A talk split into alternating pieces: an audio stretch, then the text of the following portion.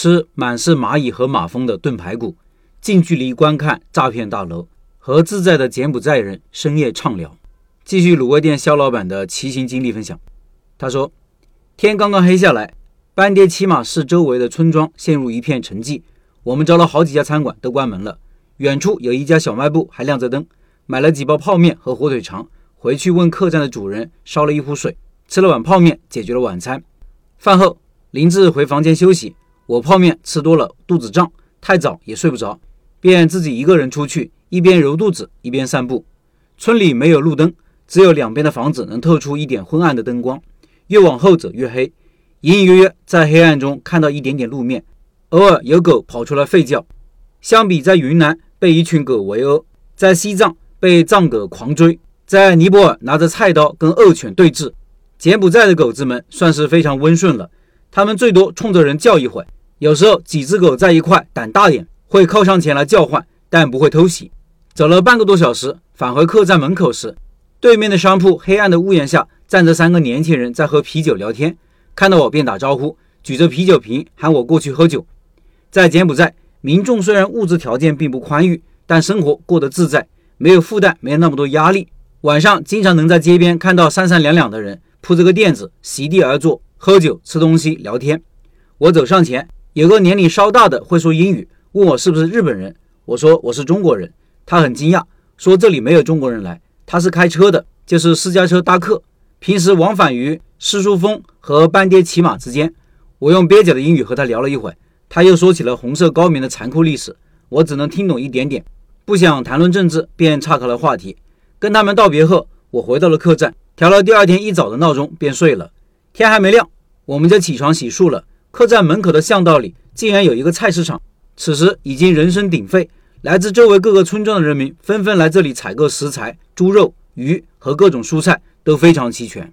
五点十三分，我和林志趁着早上凉快，打开车灯前往当天的目的地——一百多公里远的边界城市波贝。没有按导航的提示，我选择了一条沿着边境线的边境公路。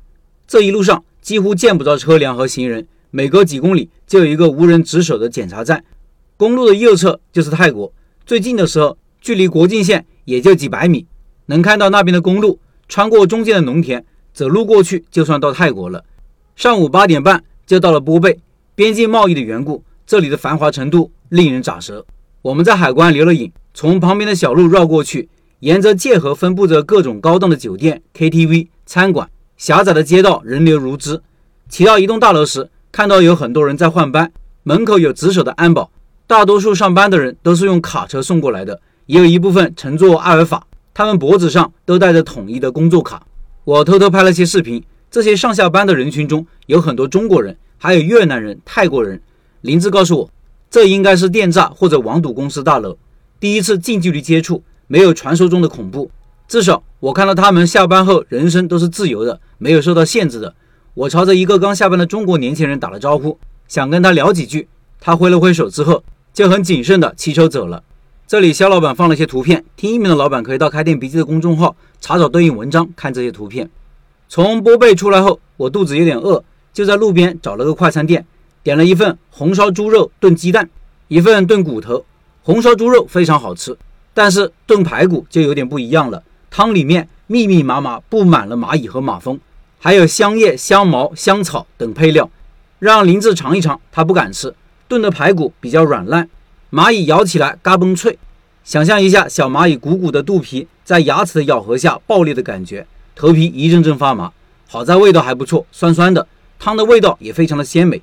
不过这么多蚂蚁到底是怎么抓的呢？我非常好奇。时间尚早，我们决定前往下一个目的地——桑格山野生动物保护区。就是这个决定，让我们度过了痛苦而又难忘的一天。下篇文章继续分享这段经历。最后。九月份的拜师学艺项目实现了卤味，感兴趣老板进入交流群和肖老板直接交流，音频简介里有二维码。